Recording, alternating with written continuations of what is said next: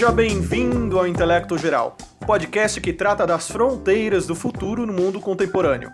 Esta iniciativa é um oferecimento do NETS, o Núcleo de Estudos em Economia, Tecnologia e Sociedade, que é vinculado à Universidade Federal do Ceará. Meu nome é João Ricardo, sou apresentador do programa e ficarei com você do início ao fim desta gravação. Antes de mais nada, peço a você, meu caro ouvinte, que tire um print da sua tela agora mesmo e poste no Stories do Instagram, marcando o perfil do nosso núcleo de estudos em nets, underline UFC. Fazendo isso, nós ficaremos extremamente felizes. Lembrando que a todos que nos marcarem, nós enviaremos uma mensagem de agradecimento individualmente. Nesta sétima edição do Intelecto Geral, conversamos com os pesquisadores Alexandre Pimenta, que é mestre em Sociologia pela Universidade de Brasília, e Rafael de Acipreste, que é doutorando em Economia, também pela Universidade de Brasília. Os dois ainda fazem parte do NETS, na conversa que tivemos, discutimos os principais pontos de um estudo elaborado pelos dois acerca dos impactos da pandemia na formalização e informalização do mercado de trabalho brasileiro no ano de 2020. O bate-papo trouxe análises da trajetória estatística do número de trabalhadores formais e informais no decorrer da pandemia, discutiu o conceito da taxa de desemprego e sua aplicação no Brasil, tratou da questão da uberização e do trabalho remoto e ainda debateu possíveis prognósticos sobre o cenário político-social do país no futuro próximo. E aí, preparado para o papo que vem na sequência? Então aperte o fone nos seus ouvidos ou aumente bem o som do seu aparelho, que começa agora a sétima edição do podcast Intelecto Geral.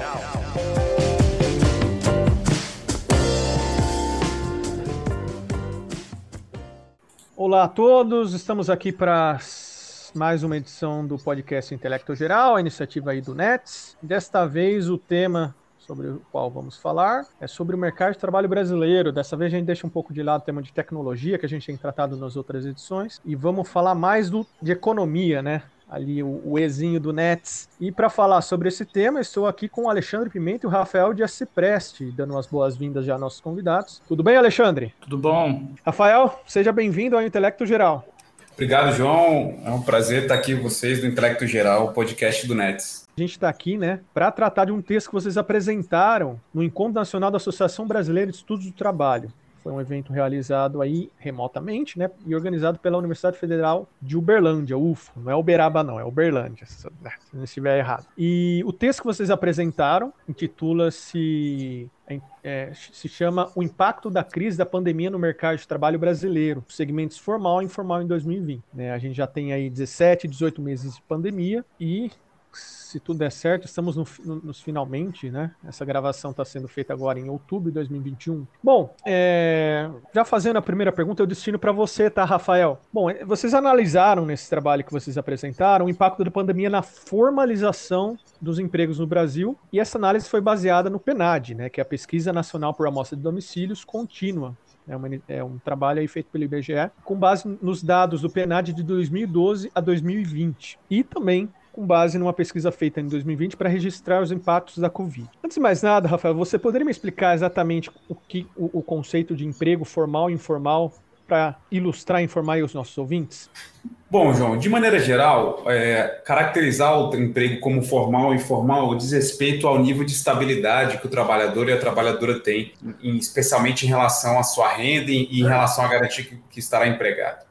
Então, trabalhadores formais são aqueles trabalhadores que têm um reconhecimento jurídico, um reconhecimento legal, que os dá algum nível de sustentação, algum nível de estabilidade no emprego. E aqui nós falamos especialmente dos trabalhadores com carteira assinada e dos trabalhadores servidores públicos. E os trabalhadores informais são aqueles trabalhadores que estão com, é, que contam com muito menos ou com nenhuma proteção legal em relação a qualquer tipo de direito trabalhista. Então, de maneira geral, é isso. O IBGE não vai divulgar exatamente, a PNAD não vai divulgar exatamente com, esse rótulo de formal ou informal. O que nós fizemos foi uma, uma configuração em que caracterizava alguns tipos de categorias como formais e informais. Então, na categoria de trabalhadores formais, nós consideramos aqueles que são empregados do setor privado com carteira assinada, aqueles que são empregados domésticos também com carteira assinada, aqueles empregados no setor público e aqueles que se caracterizam como empregadores. Já no setor informal, nós colocamos os trabalhadores por conta própria, que são é a maior classe de trabalhadores do setor informal, nós vamos comentar logo mais sobre eles. Os trabalhadores domésticos, esses agora sem carteira assinada, os, os empregados sem carteira assinada e, por fim, os trabalhadores familiares auxiliares. Então, essa categoria é uma categoria que nós fazemos a partir dos dados, mas que segue essa distinção entre que nível de estabilidade, que nível de segurança jurídica um trabalhador, uma trabalhadora tem. Legal, Rafael. Agora eu vou perguntar para o Alexandre. Bom, e nessa análise que vocês fizeram né, sobre o impacto da pandemia na formalização dos empregos, quais foram os resultados que vocês encontraram, Alexandre? Bem, a partir da análise dos dados, nós constatamos algo que foi alvo de debate público é, durante todo o ano passado, né? E também foi vivenciado pela maioria dos trabalhadores e trabalhadoras, né? seja vivendo na própria pele, seja é, é, seu, através dos impactos sofridos pelos, pelos, pelos amigos, pelos familiares, que foi que o seguinte, né? Essa pandemia e a crise e a crise econômica ela vinculada nessa histórica recessão que vivemos no ano passado, ela trouxe um forte e veloz impacto em todo o mercado de trabalho. Nós, no nosso trabalho, é, tentamos utilizar essa chave de análise entre é, dos segmentos, né, formal e informal, mas em primeiro lugar o que a gente pôde observar foi, a, foi esse, esse forte impacto né, é, é, que, que aconteceu no ano de 2020. É, em relação aos segmentos formal e informal, é, pôde-se observar também, em ambos os casos, um forte impacto. E aí, quando eu digo forte impacto, é um forte impacto negativo, no sentido de redução de ocupações, né, de, de aumento do desemprego e, consequentemente, redução de, de ocupações. É, no, mas se, o, o setor informal ele acabou sendo mais atingido em 2020. Nós também conseguimos é, observar que a recuperação ela desse, desse forte impacto, ela já começou no ano no próprio ano de 2020. A gente também viu isso em termos econômicos gerais, né? O, no, no PIB, por exemplo. Você teve principalmente o segundo trimestre, que foi o momento de maior impacto econômico, de onde é, você teve maiores índices de isolamento social, lockdown, várias empresas e serviços é, não, ainda não se adaptando à pandemia. Ali você teve um maior impacto econômico e depois você teve um, uma, o começo de uma recuperação. Mas essa recuperação no mercado de trabalho, é, tanto no segmento formal quanto informal, ela se deu é, de forma parcial. Né? Ela não conseguiu recuperar completamente esse impacto negativo causado pela crise pela pandemia. Bem, é, olhando os dados, olhando os dados além de 2020, né, se a gente olhar para trás no outro recente impacto negativo sofrido pelo mercado de trabalho, na recessão de 2014 a 2016, a gente pôde constatar que, que existe assim, uma certa continuidade, né, uma, uma deterioração contínua do mercado de trabalho nos últimos anos. Então, a gente pode também considerar é, o impacto da pandemia como é, que combado com é, os impactos da, da crise de 2014 e 2016, que também elevou em muito a taxa de desemprego, de subocupação é, e também elevou o número, levou à informalidade. Bem, é, no que se refere a, como eu falei, né, a, a recuperação se iniciou mesmo em o início né, se deu já em, em 2020, e essa recuperação foi mais expressiva no informal. Então, se o impacto foi negativo, foi mais forte no, no informal, também a recuperação mais expressiva a gente também identificou no informal. E isso faz, é, isso é uma indicação importante, né? Porque essa, essa é uma indicação de que, novamente, o segmento informal ele pode ser um segmento fundamental na recuperação da, do mercado de trabalho como um todo. Então, isso aconteceu na crise anterior, né, quando você teve um forte impacto no mercado de trabalho, é, um aumento do desemprego em 2017, 2018, 2019. Essa a recuperação na ocupação ela se deu em larga escala por conta é, do segmento do aumento do segmento formal, o aumento de, de ocupações informais. E, enfim, isso, isso é um, um tipo de recuperação específica do mercado de trabalho. Então, é, é, é, um, é um caso em que, após a crise econômica, o mercado de trabalho ainda continua com cicatrizes, não consegue retomar o nível de ocupações formais anterior e só consegue, é, vamos dizer assim, ocupar a, essa massa que foi desempregada com ocupações mais com menos direitos, com condições de trabalho mais deterioradas, de rendimentos menores, como, como o Rafael falou, que caracteriza o informal. É, Alexandre, eu estou aqui com o um artigo aberto, inclusive nossos ouvintes podem acessar esse texto no site do Nets, que é, né, que é o www.netsufc.com, e aqui eu estou vendo justamente o gráfico que fala sobre né, o percurso aí do, o número de trabalhadores formais e informais ao longo do ano de 2020, né? Então vocês colocam aqui que em janeiro de 2020, a força de trabalho formal no Brasil tinha 51,4 milhões de trabalhadores. Em janeiro, antes da pandemia começar no Brasil. A pandemia, salvo engano, começa em março, né? Teve, deu tempo de pular o carnaval, aí logo depois veio a pandemia. E ela teve uma forte queda, como você falou, né, em agosto, chegando aí a 46,2 milhões. Fazendo um cálculo rápido aqui, acho que caiu 10%, né? 5 milhões mais ou menos, caiu 10% o número de trabalhadores formais em sete meses, né? Uma coisa realmente muito drástica. Só que daí essa recuperação, é, a queda é de 10%, você fala até aqui no texto.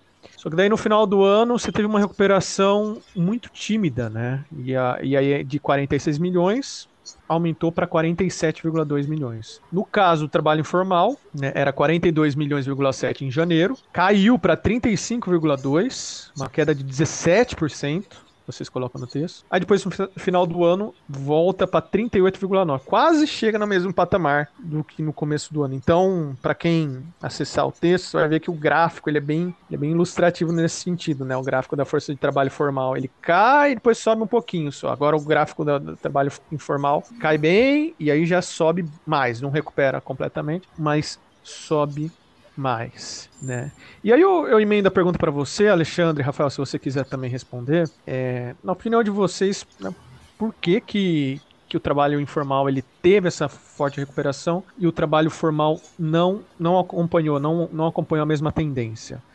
Qual que é a sua opinião, Alexandre? E depois na sequência, Rafael. É, é só aproveitando um, é, esse gráfico que você falou do nosso trabalho, só reforçando que o nosso trabalho ele encerra a sua análise no, no ano de 2020. Então, é, no ano de 2021, a gente pode, né, no próximo estudo, analisar as tendências, se se confirmaram ou não, no ano de 2021, mas existem hoje várias polêmicas e, e debates importantes sobre isso. Né? Uma delas é sobre a própria limitação dos dados da, da PNAD, é, o governo repete muito isso, né, a partir da, da discordância que há entre os dados da, da CAGED, do, do CAGED e, e da PNAD, em relação principalmente à, à, controvérsia, o quanto que o setor formal ele se recuperou ou não. Né? Isso, isso é um fator, esse, esse é um debate interessante depois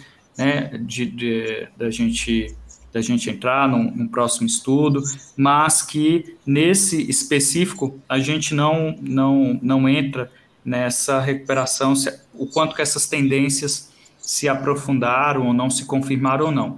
Mas o fato é que o informal, o segmento informal continua sendo relevante, é, apontado pelas, pelas últimas pesquisas da, da PNAD.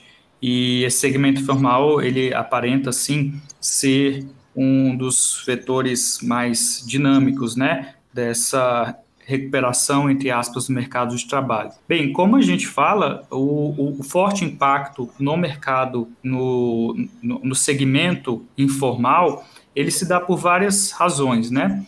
Em primeiro lugar, esse segmento informal, ele foi o que menos teve acesso à modalidade de trabalho remoto. Então, se a gente for olhar os dados da PNAD Covid-19, que foi outra base de dados que utilizamos, além da, da PNAD contínua, é, nós vemos que a, maior, a, maior, a maioria absoluta dos trabalhadores em modalidade remota estavam no formal, né? Uma parcela diminuta do informal estava é, nessa modalidade. Então, esses trabalhadores eles estavam mais vulneráveis na pandemia, precisando sair, não, não conseguindo fazer esse tipo de modalidade remota. Assim como é, são trabalhadores, enfim, uma, uma, larga parcela, são de baixíssima renda, que dependem é, fortemente da mobilidade na, nas cidades para ter sua sobrevivência. E, e nesse período você teve, né, no ano passado, você teve um, um programa de auxílio emergencial durante um período nada irrisório e que possibilitou esses trabalhadores sobreviverem, né? Como eles tentam sobreviver diariamente com esse trabalho precário, é, eles conseguiram, em parte, sobreviver com esse auxílio emergencial. Além disso, e essa foi também uma das, das políticas, né? Do Estado para os, o, para os informais. Uma das, das únicas é, políticas, vamos dizer assim, porque no caso dos formais, você teve é, programas de redução de jornada e redução de salário, até suspensão de trabalho, que atingiu milhões de, de trabalhadores, mas que, mesmo reduzindo seu rendimento, é, suspendendo seu, seu contrato de trabalho, não fez com que essa, essas vagas fossem, naquele momento, perdidas. Né? Você teve um auxílio do governo para se manter, as empresas, para se manter essas vagas, mesmo com o, os vários impactos negativos aos trabalhadores. Essas são algumas das razões que apontamos para essa, essa diferença entre o setor informal e o setor formal e seus impactos na crise do ano anterior. Legal, Alexandre. Você tem algum comentário a fazer, Rafael? Só é, para concordando com o Alexandre e complementando que o nosso trabalho, quando nós olhamos para os dados anteriores a, a essa crise da pandemia de Covid-19, é, é, dava para notar que você tem um, tinha uma, você teve uma tendência à formalização dos empregos até 2014, 2015 e, e você tem uma reversão dessa tendência. Enquanto por outro lado, você vem, se você via acompanhando os dados de, dos empregos informais, você vê que quase todos têm uma tendência a se ampliar. E, e é muito possivelmente que e uma das razões disso é porque a primeira porta de entrada para uma pessoa que está desempregada e essa e isso foi o, a grande tônica da pandemia. A gente vai comentar sobre com mais detalhes sobre a, o, desemprego, mas as pessoas perderam seus empregos, sejam formais ou informais. E se ela volta numa economia que está patinando, e é uma economia como a nossa, que é, é, por uma série de inabilidades e de problemas é, é de, de, administração pública não, não repetiram as, os instrumentos de segurança do trabalho de, e segurança à própria população vulnerável né, de, de, de, transferência mesmo de, de renda para as pessoas, como houve em 2020, não se, rep, se repetiu em 2021, então as pessoas precisam voltar a se inserir no mercado de trabalho e a forma mais direta para isso é a forma é, é, via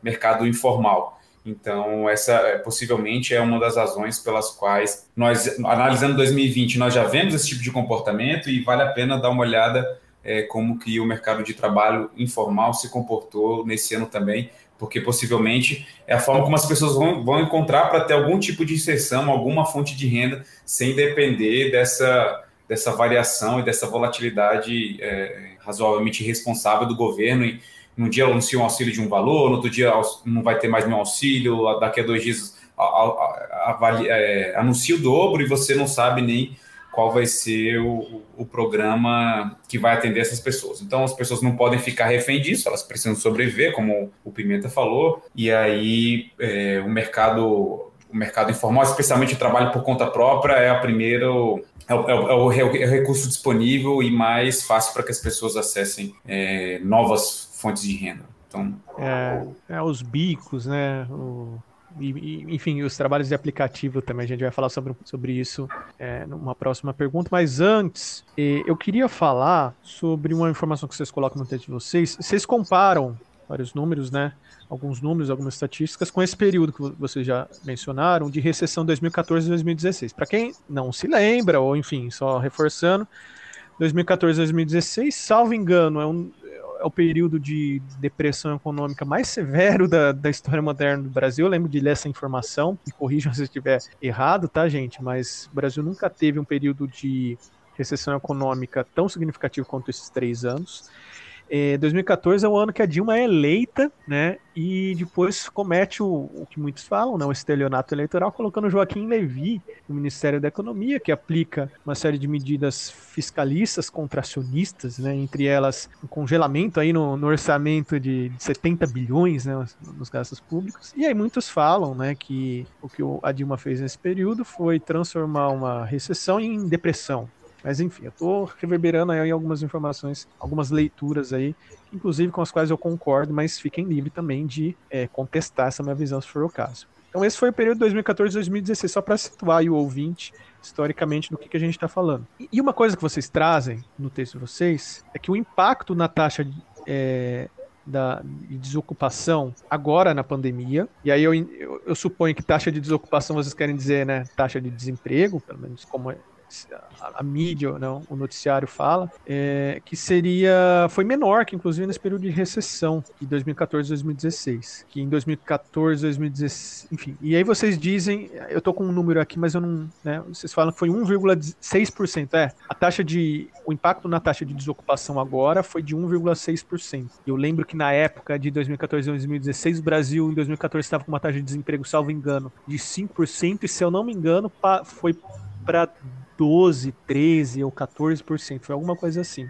De fato, quase triplicou. Mas também me corrijam se eu estiver errado, tá? Não gosto muito de passar informação que eu não tenho certeza, mas acabo falando. E por outro lado, vocês falam que essa taxa, esse, essa queda de 1,6% na taxa de desocupação agora na pandemia, ela não expressa o impacto real da pandemia. E aí eu pergunto para você, Rafael, por que, ela não expressa o impacto real na pandemia, essa taxa que vocês tratam aí no texto? É, João, você está correto quando você tentou definir taxa de desocupação. Taxa de desocupação, do ponto de vista do, do senso comum e do como a gente ouviu na mídia, é o que, gente, que nós chamamos de taxa de desemprego. Basicamente, eu estou avaliando quais são as pessoas que, que procuraram emprego nos últimos 30 dias e não encontraram esse emprego. Então, e aí aqui entra a razão de por que, que é, é, nessa nova crise o aumento da taxa de desocupação ou da taxa de desemprego, eu vou me referir agora como taxa de desemprego, foi é, em magnitude menor do que essa recessão de 2014 a 2016. Porque você aumentar a taxa de desemprego implica que as pessoas ainda se mantêm na força de trabalho. Ou elas, aliás, elas é, fazem parte da população econômica ativa, economicamente ativa, o que significa que elas têm o interesse de trabalhar, elas procuraram emprego, elas só não encontraram. Quando você tem uma crise econômica, como foi a crise econômica de 2014 e 2016, que foi uma crise não só de grande magnitude, como você falou, mas é, em que o país mais demorou a responder à crise, ou seja, que nós, se compararmos as crises anteriores é, é, brasileiras, foi a crise que o emprego e a produção demorou mais tempo para tentar voltar a recuperar o patamar anterior. E aí, antes de recuperar o patamar de 2014, a crise de 2000, a, crise da, da pandemia fez com que a gente ainda não recuperasse os patamares anteriores a 2014, os patamares de emprego, os patamares de, de, de produção, de PIB, etc. É então, a década é um... perdida, né? Até tem um artigo é. do, do Edemilson Paraná, que é o pesquisador líder aí do, do Nets. Ele tem um artigo que fala. O mote é exatamente esse, né? Se não me engano, a década perdida do Brasil, né? É exatamente. E, e, é uma nova década perdida. Nós estamos falando de gerações, de, de, de boa parte da população brasileira que vivenciou, que tem aí quatro ou cinco décadas de vida e vivenciou duas décadas perdidas. Então a gente está falando de um de um efeito danoso e um efeito continuado é, é, na, na, nas gerações brasileiras. Mas só voltando a esse, esse tema, então quando você tem uma, uma crise, é, entre aspas, normal, uma crise econômica que tem a ver um ciclo econômico com algum fenômeno que, que faz com que o nível de aumente o número de demissões, as pessoas ainda têm a perspectiva de continuarem trabalhando. Isso faz com que elas saiam do sejam demitidas, elas saiam do mercado é, da, da, característica de estarem ocupadas, ou seja, da, da característica de terem emprego e passem para a fila de desemprego. Quando você tem uma crise econômica muito severa e uma crise que não era só uma crise econômica, era uma crise sanitária, fundamentalmente, cujo controle da pandemia demandava que você, que as pessoas ficassem em casa, então os governos mundialmente decretaram medidas de lockdown, é, de restrição de atividades econômicas, de restrição de circulação de pessoas e etc. O que acontece é que as pessoas são demitidas, elas perdem os seus empregos, mas elas não passam para a categoria de desocupadas, ou seja, elas não passam para a categoria das pessoas que continuam procurando emprego. Então, uma parte delas passou essa categoria, mas outra parte delas simplesmente sai da força de trabalho, sai dessa caracterização de população economicamente ativa, porque elas deixam de procurar emprego. Elas, elas deixam de procurar emprego simplesmente porque as atividades que elas executavam, é, é, elas eram cabeleireiras, elas vendiam é, alimentos na rua, vendiam é, é, coisas em universidades, por exemplo, em grandes centros é, com grande movimentação de pessoas, e simplesmente elas não iam ter mais essa atividade, não se sabia por quanto tempo. Então, é uma pessoa que, quando ela vai, por exemplo, responder uma entrevista da, do IBGE, ela vai dizer que ela sequer procurou emprego porque ela não tem perspectiva de encontrar emprego.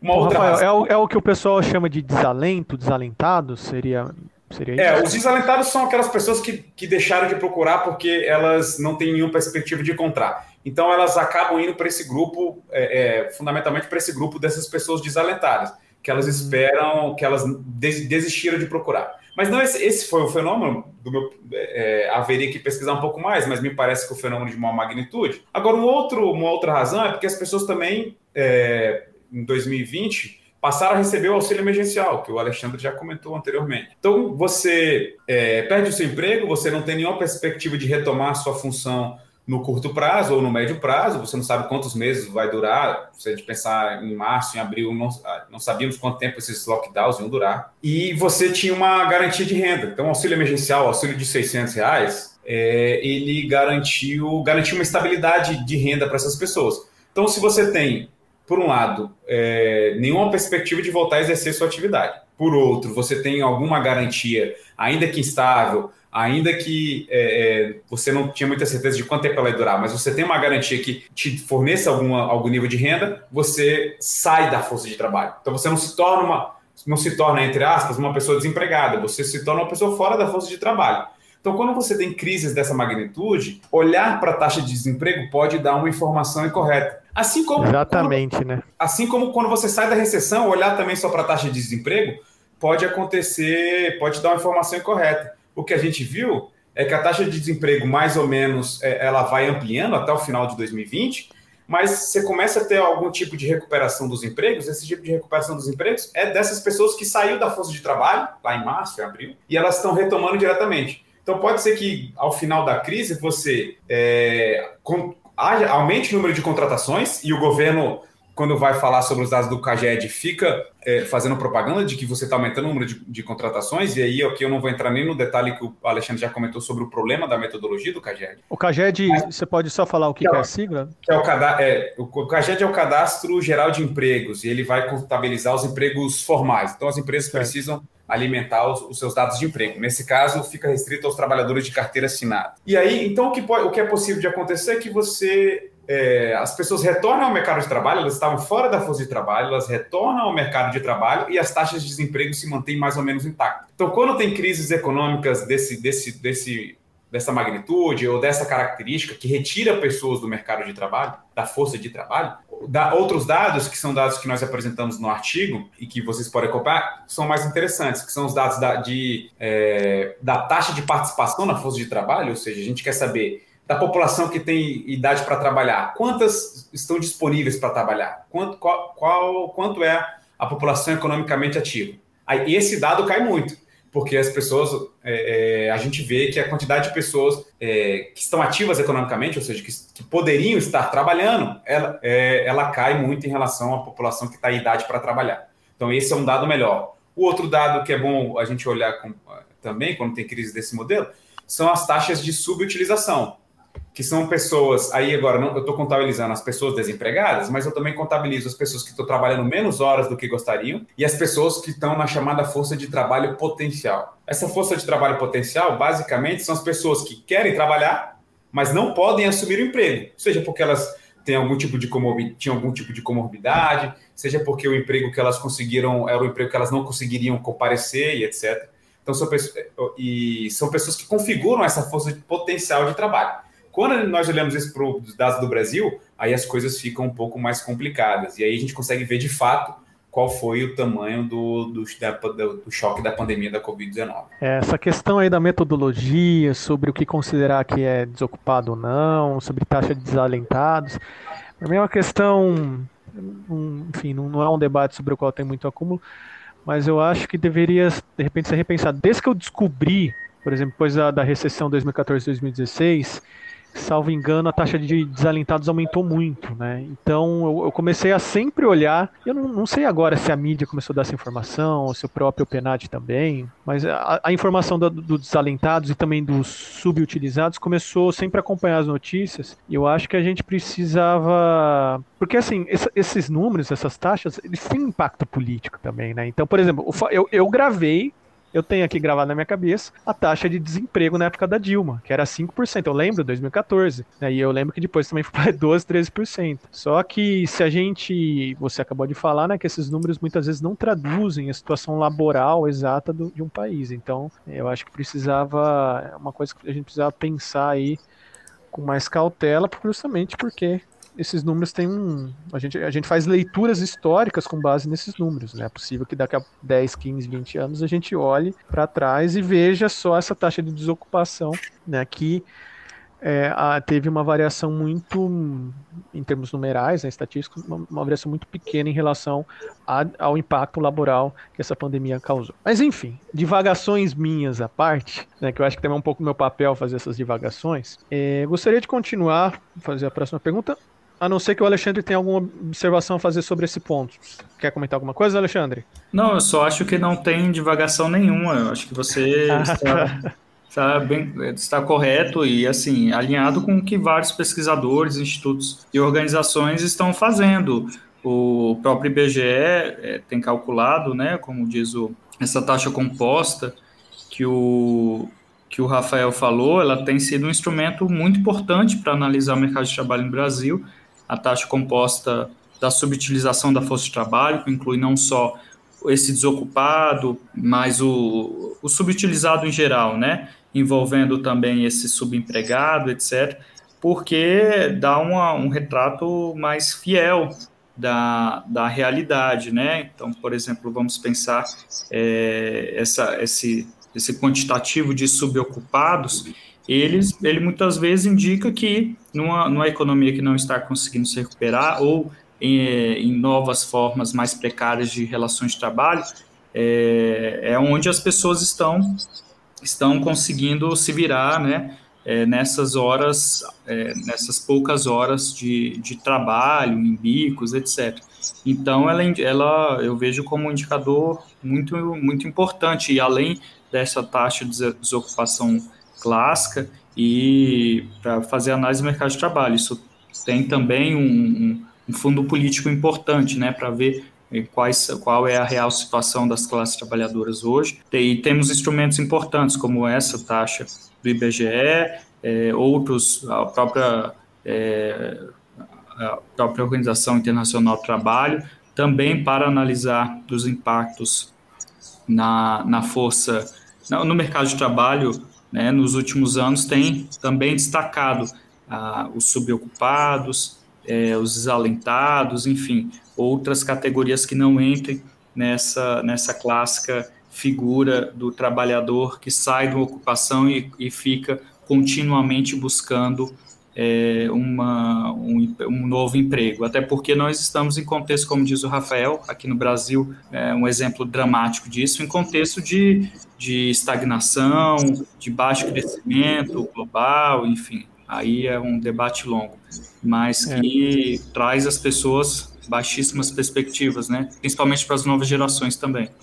Exatamente. De fato, é uma questão que a gente tem que refletir bastante sobre essa questão né, das estatísticas e a questão da taxa de desemprego.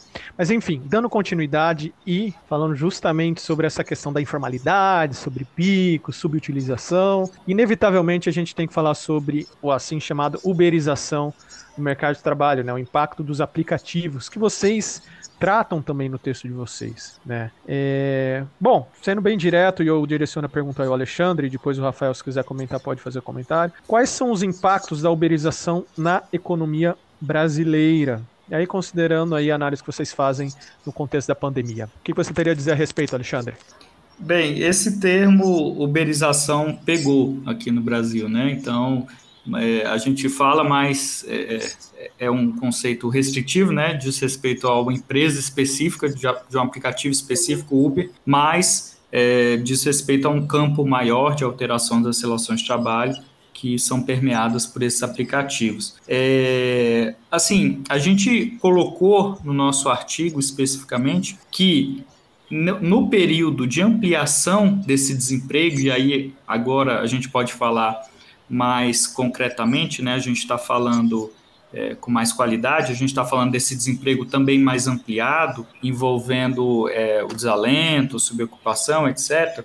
É, esse aumento do desemprego no Brasil, nessas últimas e sucessivas crises econômicas, elas é, ocorreram concomitantemente à implementação e ao surgimento dessas novos, desses novos aplicativos, né, desses novos instrumentos tecnológicos. Então, é, de certa forma, a gente teve uma, uma, uma combinação, né? A gente não, não desenvolve muito sobre, sobre essa relação, mas o fato é que, ao mesmo tempo que você teve aumento do desemprego, deterioração do mercado de trabalho, você tem o surgimento desses aplicativos. E aí, como disse o, o Rafael, num contexto de desemprego, o trabalhador, uh, o recurso que ele tem em mãos, muitas vezes é, é ir para o setor informal, né? E fazer, principalmente, uh, o setor informal por conta própria, que foi o que mais aumentou no último período é, no, no Brasil. E esse por conta própria está sendo cada vez mais agenciado por esses aplicativos. Então, são instrumentos tecnológicos que possibilitam é, agenciar, né, cadastrar, controlar, é, enfim, é, fazer com que esse, esse, esse trabalhador execute tarefas para essa, essa empresa aplicativo. Então, a, a primeira questão que a gente coloca ali é essa, que esse processo que a gente pode chamar de uberização, de crescimento dos, dos aplicativos é, no setor informal, a construção de um novo informal, né? É, ou seja, esse, esse informal, que é um velho conhecido do mercado de trabalho brasileiro, ele hoje está permeado por essas tecnologias de ponta, é, e é, esse processo ele ocorreu concomitante a essa, a essa recente deterioração no mercado de trabalho, e ele acaba se aproveitando disso. Então, são vários trabalhadores que tiver, tinham muitas vezes uma ocupação formal, que são jogados ao desemprego e a única forma de sobreviver, muitas vezes, é se rendendo às, às condições de trabalho extremamente precárias, ao baixo, ao baixo é, e, ao inseguro é, e a insegura renda é, oferecida por esses aplicativos, empresas, é, para sobreviver, né? Então é. esse esse é um aspecto que a gente toca ali no, no, no, nosso, no nosso trabalho, a partir dos dados que a gente analisa, mas a gente pode aqui adentrar mais sobre, sobre essa relação aqui na nossa conversa, dando a nossa opinião também. É, sobre esse tema, antes de passar para o Rafael, uma coisa que eu, uma vez conversando com meu irmão, a gente, a gente se perguntou, a gente falou, meu, é, beleza, eu acho que existe toda essa crítica que é, ela é evidente né, em torno da uberização do trabalho, por conta né, de ser um trabalho flexível, por conta de, um, de ser um regime de trabalho que os trabalhadores não têm nenhum tipo de proteção, não tem um vínculo formal, formal, vínculo formal com a empresa, né, boa parte tem que trabalhar 12, 13, 14 horas, está né, tá sujeito a mudanças é, mudanças é, unilaterais né, no, no, sistema de regime de trabalho,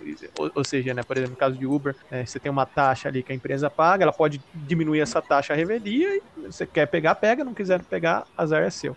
Então é uma coisa bastante complicada. Por outro lado, uma coisa que eu e meu irmão, como eu falei, estava conversando, é se não houvesse esses aplicativos, né, numa situação como a do Brasil, no caso da pandemia, ou no caso É, de 2014 para cá, né? Porque o Brasil nunca, nunca, mesmo depois da recessão, o crescimento que o Brasil teve sempre foi muito pífio, a gente ainda não recuperou o nível pré-2014, como o Rafael já disse. É, será que a taxa de desocupação não seria maior? Será que o cenário laboral não seria ainda mais dramático se não tivesse os aplicativos? E eu explico minha pergunta, porque mal ou bem, se você está desalém, você está sem trabalho, você procura, procura, não encontra. Você sempre tem alternativa de no limite, até se você não tem um carro, você aluga um carro. Claro que o nível de exploração vai ser muito maior, mas tem muita gente, muitos motoristas que fazem isso. Aluga um carro para trabalhar como Uber, você vai pagar o aluguel do carro, vai pagar ainda né, a parte do Uber e vai trazer um pouco para casa. Mas pelo menos, né, você tem essa possibilidade, porque você sempre arruma corrida, né?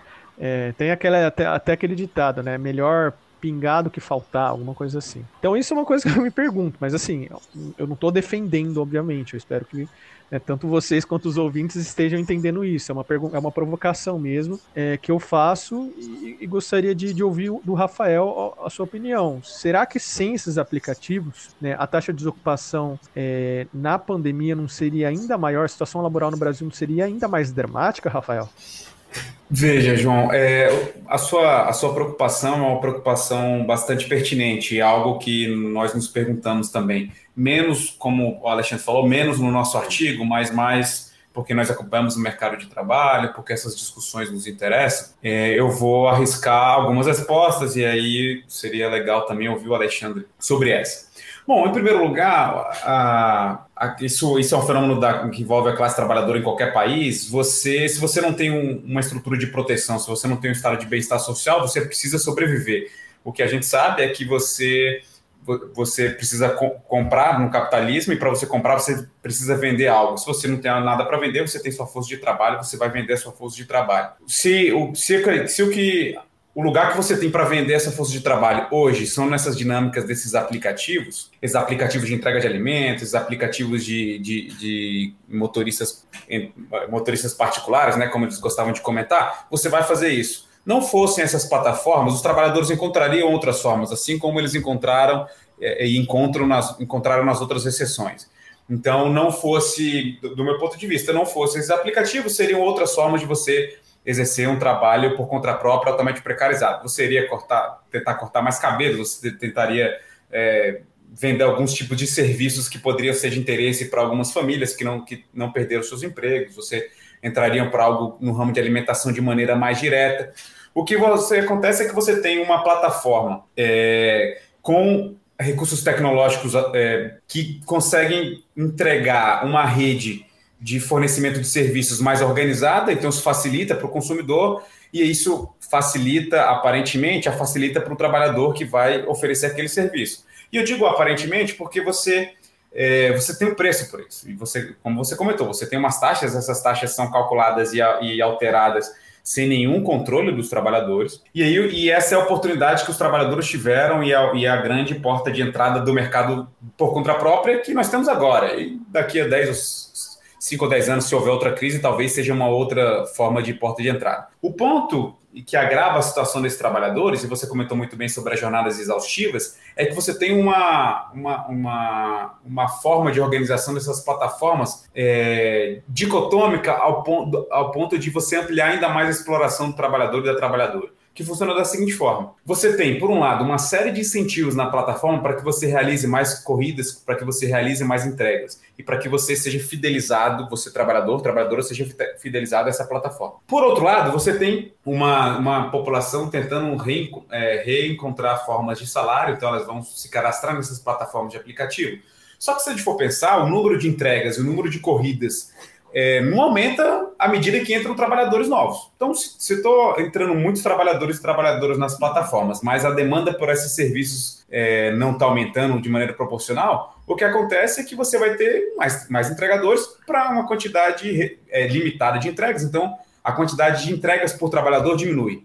Então, você faz com que a pessoa fique, e aí essa contradição que eu estou comentando, você faz com que, o, um trabalhador tente, você incentiva ele a ficar fidelizado e a, rodar, e a rodar o máximo de tempo possível na sua plataforma, ao mesmo tempo que cada vez tem menos entregas disponíveis a ele. A, a, a consequência direta disso é que você aumenta a jornada de trabalho e você reduz o salário para essas pessoas. E é o que vem acontecendo. E assim, e, e, e na, nas paralisações, se nós formos olhar é, os breaks que os aplicativos fazem, e, e como as pessoas comentam, você tem esse problema que é evidente. Você tem muitas pessoas entrando, pouco, entregas limitadas e, e concorrência e incentivos para que você se fidelize na plataforma. Essa é a receita ideal para que você amplie a precarização do, do, do trabalhador e da trabalhadora de maneira é, realmente preocupante. É, inclusive agora, mais recentemente, por conta desses sucessivos aumentos no preço da gasolina que eu confesso, até eu estou espantado. Eu sei que né, o capital financeiro, que hoje, enfim, a Petrobras infelizmente está a serviço aí do capital financeiro, ele não tem nenhum tipo de limite, mas até eu estou espantado, porque a gente hoje teve a notícia de que vai ter mais um aumento né, nas refinarias que, que vai impactar no, no preço das bombas, e isso tem acontecido aí nas últimas semanas de forma sucessiva. Eu fico espantado porque, assim, inclusive, o preço da gasolina é uma coisa extremamente sensível do ponto de vista de revolta social. Tem vários países em que houve revoltas populares expressivas, cujo estopim aumenta o preço da gasolina. O que eu me lembro agora, tem alguns na África, assim, os que eu me lembro agora, por exemplo, é o Caracas na Venezuela. As pessoas aí que acompanham a história da Venezuela sabem do que, que eu estou falando. Mas enfim, parar na divagação aqui, vou passar a bola para o Alexandre. Alexandre, o que, que, você teria a falar sobre, sobre essa questão aí do, dos aplicativos e essa provocação que eu levantei para vocês? Bem, eu vejo que a discussão já está encaminhando para o lado mais político, o que é muito interessante, né? Já que nós falamos muito sobre uh, os impactos causados na pandemia no mercado de trabalho, e quando a gente fala de mercado de trabalho, a gente está falando da vida dos, das classes trabalhadoras, é, nada mais natural que é, darmos um próximo passo e discutir politicamente como sair dessa situação, o que fazer. Mas antes, eu queria é, só ressaltar dois aspectos mais, mais analíticos e, e, e conceituais assim que do, do nosso trabalho e da nossa discussão aqui. O primeiro é em relação ao segmento formal e informal. Eu, já que a gente está debatendo sobre processo de é, uberização, é, de inserção dos aplicativos no mercado de trabalho e nas relações de trabalho, é, é, interessante a gente olhar não só aquelas categorias que são, assim, por excelência intermediadas por aplicativos, como o caso aqui, o motorista de Uber ou entregador uh, motoboy, delivery. É interessante a gente também ver é, como essas barreiras estão sendo estão sendo cada vez mais tênues, né? Então, isso eu vejo não só no processo tecnológico, né, na uberização, mas também nisso que nós chamamos de formal e informal. No nosso trabalho e na nossa discussão aqui, a gente está falando de uma deterioração geral do mercado de trabalho, provindo dos últimos impactos é, das crises econômicas e também da, da, política dos governos, dos últimos governos. Isso faz com que é, esse setor informal ele não só represente essa piora no mercado de trabalho, a sua expansão, mas também podemos notar no formal, é, que falamos aqui até pouco, uma piora também muito considerável. Então, eu citei é, o exemplo da política de, de, manutenção do emprego que o governo é, desenvolveu no ano passado para o setor formal, ele é, é basicamente envolvia corte de salário de milhões de pessoas em plena pandemia, envolvia também suspensão de contratos, enfim. A gente precisa também é, compreender, né, utilizar analiticamente essas chaves, esses segmentos formal e informal, eles ajudam a gente a compreender é, a, aspectos da dinâmica do mercado de trabalho, mas também é, a gente não pode perder de vista essa deterioração geral do mercado de trabalho.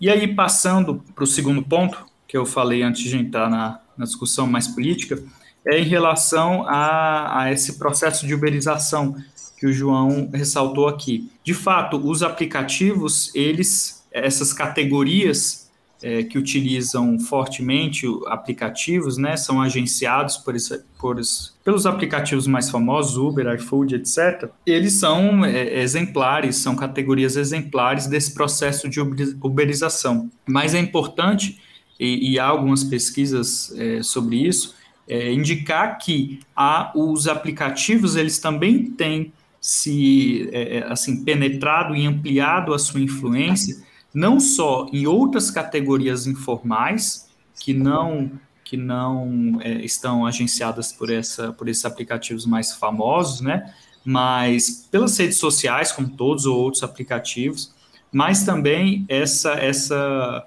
essa essa inserção né, dessa, desses instrumentos tecnológicos, eles também têm, têm sido fortemente utilizados para é, no, no setor formal.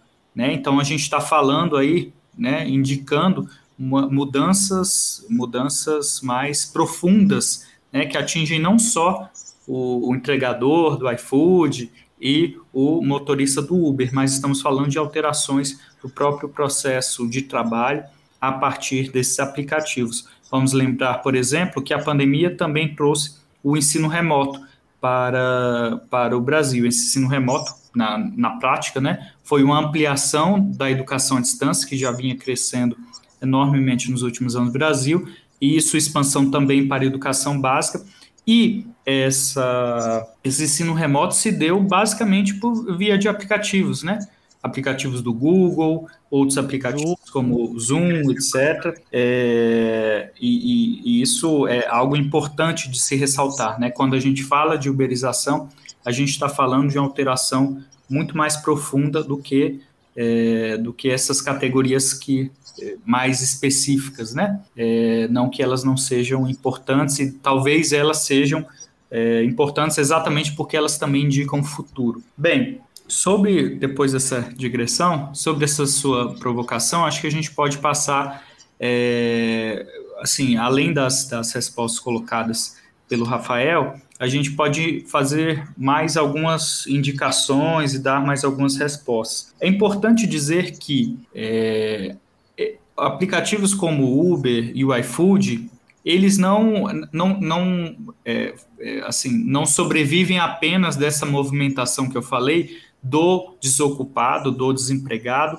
para o serviço informal via aplicativo. Esse aplicativo, como qualquer monopólio, né, como qualquer empresa é, de grande capital, ela vai é, asfixiando os outros concorrentes e é, vencendo o mercado. Então, há também a movimentação de trabalhadores que estavam em outras relações de trabalho, até mesmo salariadas, formais, como o caso de motoboys, é, de, de, empresas, enfim, a categoria de motoboys não, não, não surgiu com esses aplicativos, é muito antigo no Brasil, é, mas que é, esse, pelas, inclusive pela, pelo nível de exploração que o, que o Rafael colocou, é, essas empresas conseguiram vencer os concorrentes pela, pela utilização também de tecnologia, o que aumenta a produtividade, etc., conseguiram vencer seus concorrentes e é, impuseram aos trabalhadores de, de, outras, de outras relações de trabalho anteriores, de outras empresas, é, se impuseram como única alternativa para manter, é, é, para se manter dentro daquela categoria, dentro daquela atividade econômica. Então, é, é importante reforçar isso, né? A gente, quando fala de, de Uber, iFood, a gente não está falando de uma inovação né, que veio salvar os empregados. Isso é muito o discurso das, das próprias empresas, né? Querem se colocar dessa forma.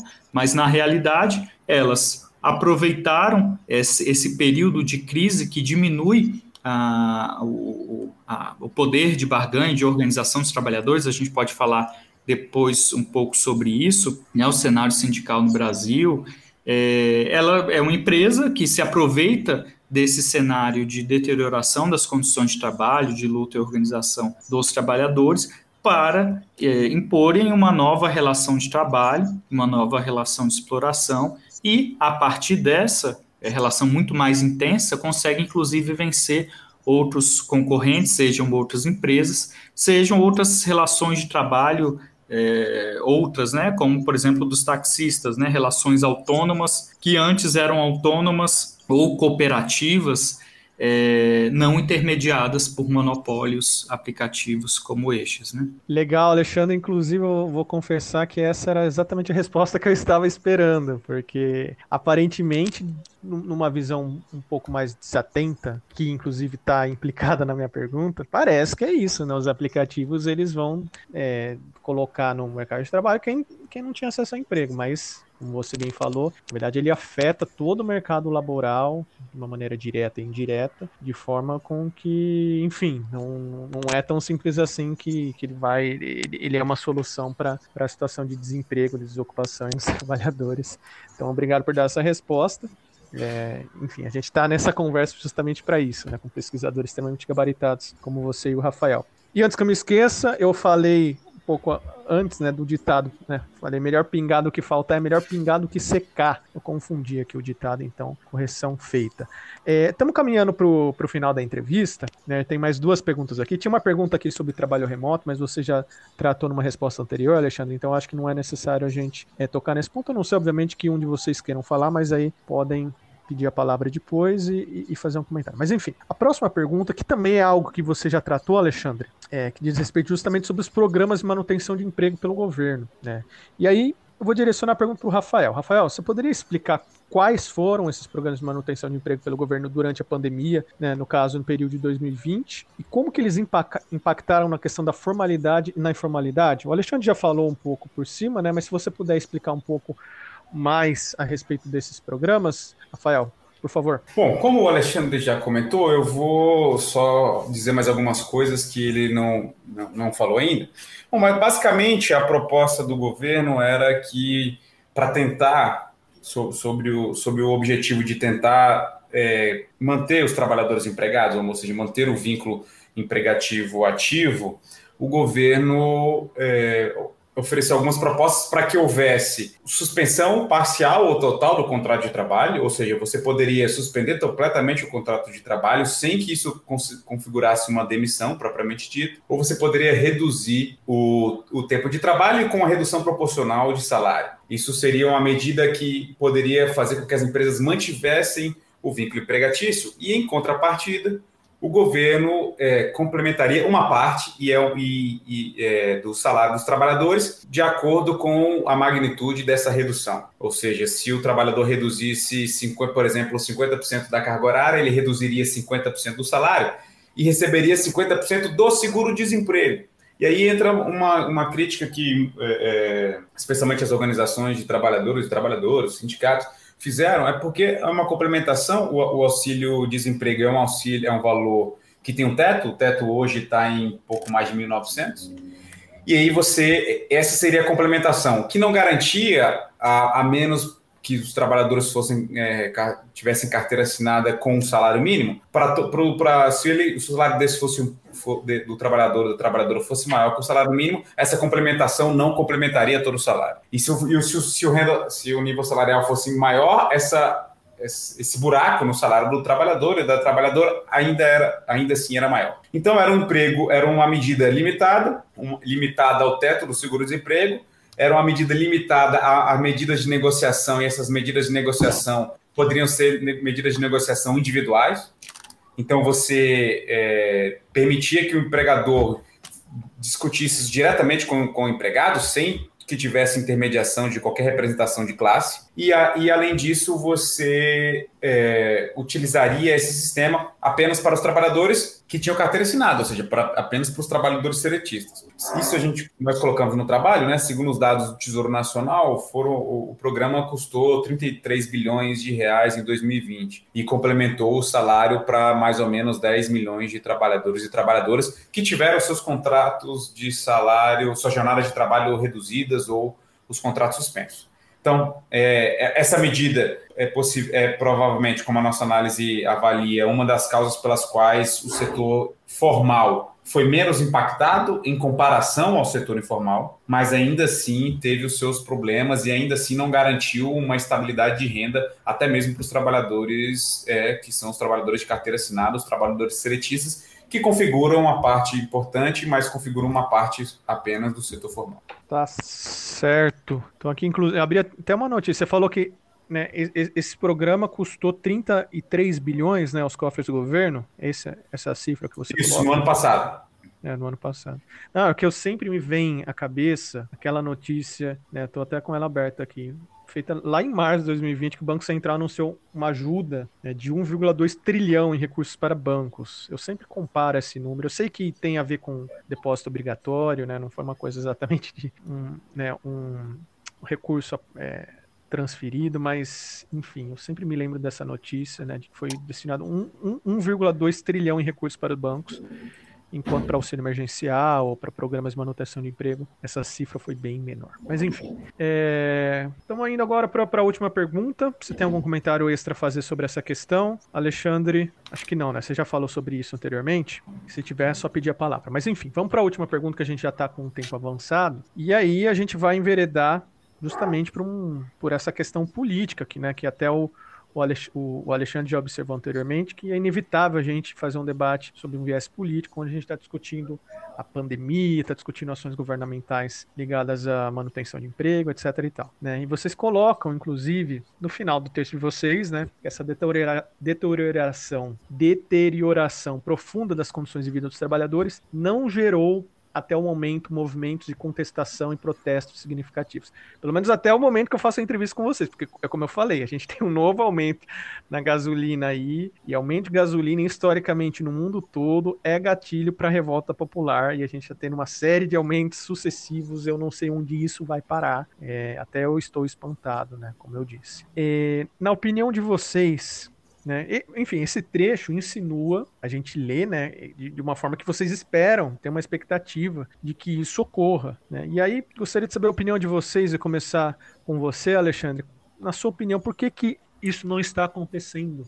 Essa deterioração tão grave na situação social, econômica, laboral do Brasil não tem surtido, não tem implicado em protestos. Qual é a sua opinião?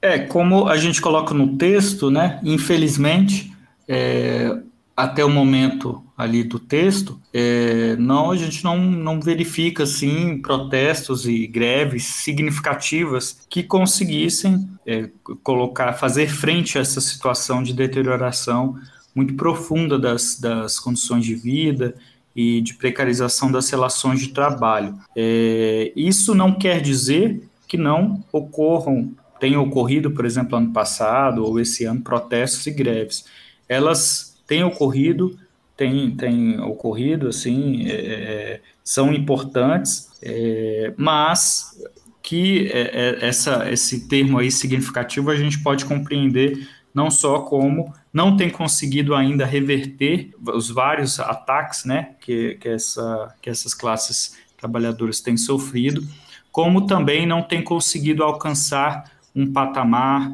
é, nacional de grande mobilização e consiga reverter o cenário atual que a gente pode dizer de refluxo sindical, de, de queda da atividade sindical. Desde 2016, essa é uma realidade no nosso país, depois de um período de fortes, é, uma forte quantidade de greves, né, e também fortes greves mais politizadas ali nos anos, no início dos anos 2000, 2012, 2013, se eu não me engano, 2013, 2014, eu tava vendo esse dado hoje, foi o, o, ano que teve o maior número de greves na história do Brasil, né? 2014, 2013, alguma coisa assim. Isso, o Diese, ele faz um, um balanço de greves e por esses dados, de fato, nesses anos a gente viveu um, o maior, ou quem sabe um dos maiores ciclos grevistas do nosso país. Período desde de bonança então, econômica, né? Diga-se de passagem, né? Isso é importante, isso. gente. E desde então a gente a gente tem vivido uma queda no número dessas greves. Essas greves têm se tornado cada vez mais defensivas, ou seja, o trabalhador tentando entra em greve, paralisa porque não pagou o salário dele, então ele para. Não é buscando um aumento de salário, por exemplo, é buscando parar, vamos dizer assim, algum ataque, né? Então são greves mais defensivas. E no ano passado nós chegamos também, por conta da pandemia, é, nós chegamos num, num, patamar muito baixo de greves no país. Isso a gente pode dizer também em relação aos protestos, né? Em 2013 a gente teve levantes populares imensos no, no país, históricos também. É, nos últimos anos, a gente, apesar da permanência de vários protestos importantes também, de dimensões chegam a, representar, né, a, ter representação em várias capitais do país, não, não, assim, a gente pode dizer que não chega ao patamar anterior. Então, é, é nesse, nesse contexto que a gente fala que, até o momento, a gente não vê ali tanto de protestos de, de trabalhadores, greves, é, eventos que, que demonstrem uma alteração nesse quadro, nessa tendência de queda, de queda de greves e queda de protestos. E aí a gente pode se perguntar o porquê disso nesse momento e quais são as perspectivas daqui para frente. O porquê disso, dessa queda, a gente pode apontar algumas razões. Em primeiro lugar, o aumento é, é, enorme do desemprego, como a gente viu aqui. É, esse desemprego ele faz com que as categorias formais, que são as mais organizadas, mais sindicalizadas, elas pensem duas vezes em, em tentar é, ir para uma ofensiva contra o patronato, em tentar, enfim, greves, aumentos salariais, já que o, essa, essa mercadoria que todos os trabalhadores possuem, força de trabalho, ela está abundante no mercado, né? E abundante ela diminui o valor. Tem, se você está empregado e tem muito desemprego, você sabe que tem vários outros lá fora é, que fariam o seu trabalho por menor valor, né? Dado o desespero, a fome, etc. Então isso isso retrai é, é, esse cenário de desemprego, ele, ele tende a retrair a atividade sindical, porque diminui o poder de barganha de, dos trabalhadores, que também o poder é, relacionado ao valor dessa, a, dessa força, de, dessa mercadoria, né? E é, um outro fator importante para gente, a gente destacar aqui, né, o porquê dessas greves e protestos não acontecerem, a meu ver, tem muito, tem muito, é muito relacionado com o próprio posicionamento político, ideológico da, dos principais representantes e organizadores trabalhadores no Brasil hoje. É, digo aí, né, CUT, enfim, Partido dos Trabalhadores e outros movimentos que até um tempo atrás estavam no governo e que apostaram, né, já ao longo dos anos na via institucional, eleitoral, como a central e deixaram de, de lado uh, a relevância do trabalho de base cotidiano, assim como do, dos protestos e greves. Se a gente for ver esse período de, de, de ciclo de greves anterior, foi um período em que, em que várias dessas direções, não só o governo era criticado, né, era um dos alvos dos protestos dos trabalhadores, como nas obras da COP, etc., é, como também é, essas organizações sindicais muitas vezes eram contrárias às greves ou, ou enfim, é, estavam ali como, como um intermediador, não como um representante de fato dos trabalhadores. Então, esse fator é muito importante, né? São essas organizações que ainda controlam a maioria das, de, dessas organizações, os trabalhadores, com essa ideologia ainda, né? Colocando todo toda a solução dos trabalhadores como se fosse possível solucionar tudo com eleição, com via institucional, e ainda não se ainda não surgiu alternativas, né, nesse último ciclo de, de organizações que, que mudassem essa, essa linha política. Isso também é um, um fator importante. Isso a, acabou que no período não só por conta do desemprego, mas no período do petismo, e, e, isso acabou com que os próprios trabalhadores saíssem dos sindicatos. Hoje a taxa de sindicalização é extremamente baixa no, no Brasil, a confiança nos sindicatos são extremamente baixas. Por quê? Porque muitos do, dos trabalhadores identificam o sindicato e essas organizações como parte dos de cima, né, como parte do Estado, como com conchavo é, com patrão. Então, essas são algumas, algumas das razões para a gente é, ter, nesse momento, uma, uma pouca resposta da, das classes trabalhadoras no Brasil, o que não quer dizer que possa mudar daqui para frente, João. Você apontou um, fato, um fator que é extremamente relevante, que é a carestia de vida e a inflação. Isso agravou enormemente, tem agravado nos últimos meses, em 2021 é, muito pesadamente, e isso é uma, uma assim um fator de que vai impulsionar certamente lutas, né? Já está ocorrendo no primeiro semestre é, de 2021 comparado com o ano passado, teve um pequeno aumento do número de greves, é, principalmente sustentado pelo setor, pelo, pelo setor privado. E também vemos, é, tivemos recentemente paralisações, mobilizações importantes, como em São Caetano do Sul, operários da GM, e as várias paralisações em várias cidades dos entregadores de, de aplicativo. Então, tudo indica que sim, nós teremos é, a possibilidade de termos protestos e mobilizações de trabalhadores mais ou menos organizadas, mais ou menos espontâneas, né, dentro do sindicato mais formal, como por exemplo a, a, greve de São Caetano, né, foi, foi, vamos dizer assim, dentro de um sindicalismo mais formal, ou então fora dessas organizações formais é, sindicais, como tem sido o caso dos trabalhadores de aplicativo em Jundiaí e outras cidades.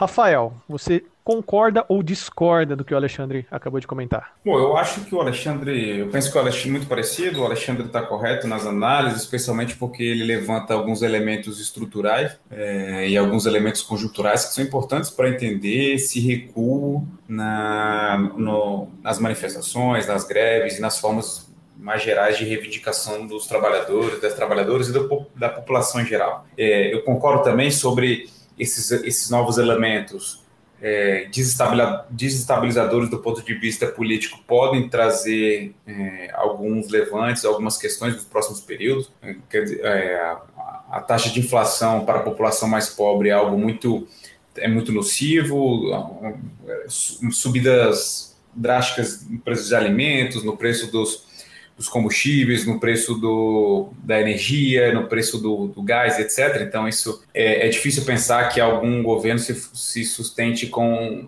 essa, essa, esse cenário de caos que está desenhado sem nenhuma perspectiva de recuperação econômica.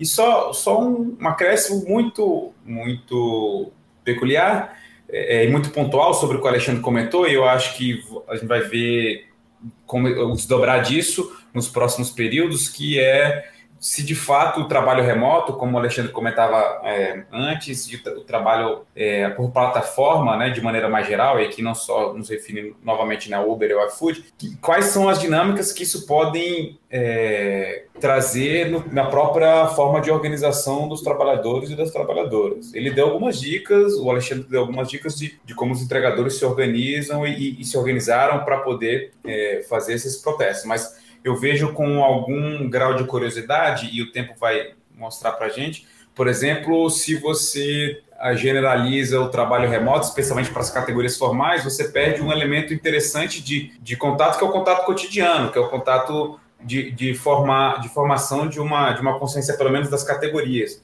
E se você atomiza ainda mais esse tipo de mercado, se está cada um trabalhando num estado diferente, ou está trabalhando num local diferente, e você perde um pouco dessa interação, isso é um outro elemento estrutural que ainda vê o, quais serão as, as implicações disso para as organizações e para as reivindicações dos trabalhadores. Enfim, haveria mais uma série de questões, mas acho que, que do nosso trabalho, essas são preocupações que nós conseguimos e tentamos responder em alguma medida.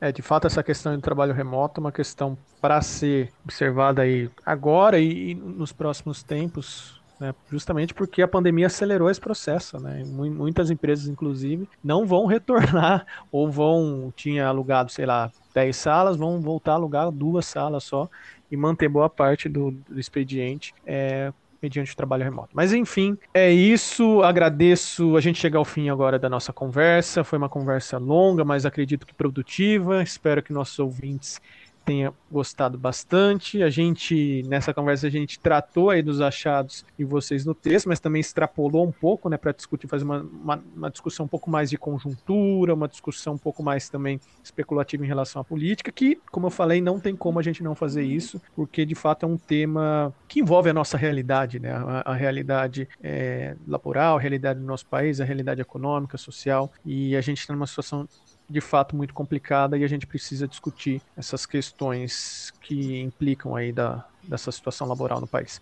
Bom, agradeço bastante a disponibilidade de vocês. Muito obrigado, Alexandre. Muito obrigado, Rafael. E eu espero encontrá-los aí um, um futuro, uma futura edição aí do Intelecto Geral. Quiser fazer a sua, sua despedida, Alexandre, depois eu passo a palavra para o Rafael. Só agradecer a participação e é isso. Legal. Rafael? Também queria agradecer a participação no Intelecto Geral e sugerir que ouçam os episódios anteriores, que também são muito interessantes, e acompanhem especialmente a página do grupo para verem os debates e, os materiais e os conhecimentos que o grupo produz, que são coisas muito relevantes para pensar o mercado, não só o mercado de trabalho no Brasil, mas acho que a dinâmica global do capitalismo. Então fica o convite para acompanhar-nos nas, nas outras redes, que é o convite que certamente o João faria, mas eu também aproveito para endossar. Obrigado. Só para reforçar a mensagem aí do Rafael, nós temos a página no Instagram e a página no Twitter, mas aí a página do Nets, né, que é o Nets underline UFC. E lembrando também que o texto do Alexandre e do Rafael pode ser visto no nosso site netsufc.com. É isso, muito obrigado a todos que nos ouviram até aqui e até uma próxima. E chegamos ao fim da sétima edição do podcast Intelecto Geral, uma iniciativa do NETS, o Núcleo de Estudos em Economia, Tecnologia e Sociedade, que é vinculado à Universidade Federal do Ceará. E se você ainda não fez, não se esqueça de tirar um print da sua tela e postar no Stories do Instagram, marcando o nosso perfil em nets_ufc, que nós não só iremos responder sua mensagem individualmente, como também ficaremos muitíssimo felizes. Eu sou o João Ricardo, apresentador deste podcast, e você acabou de ouvir a sétima edição do Intelecto Geral. Até a próxima edição. Tchau! tchau, tchau, tchau.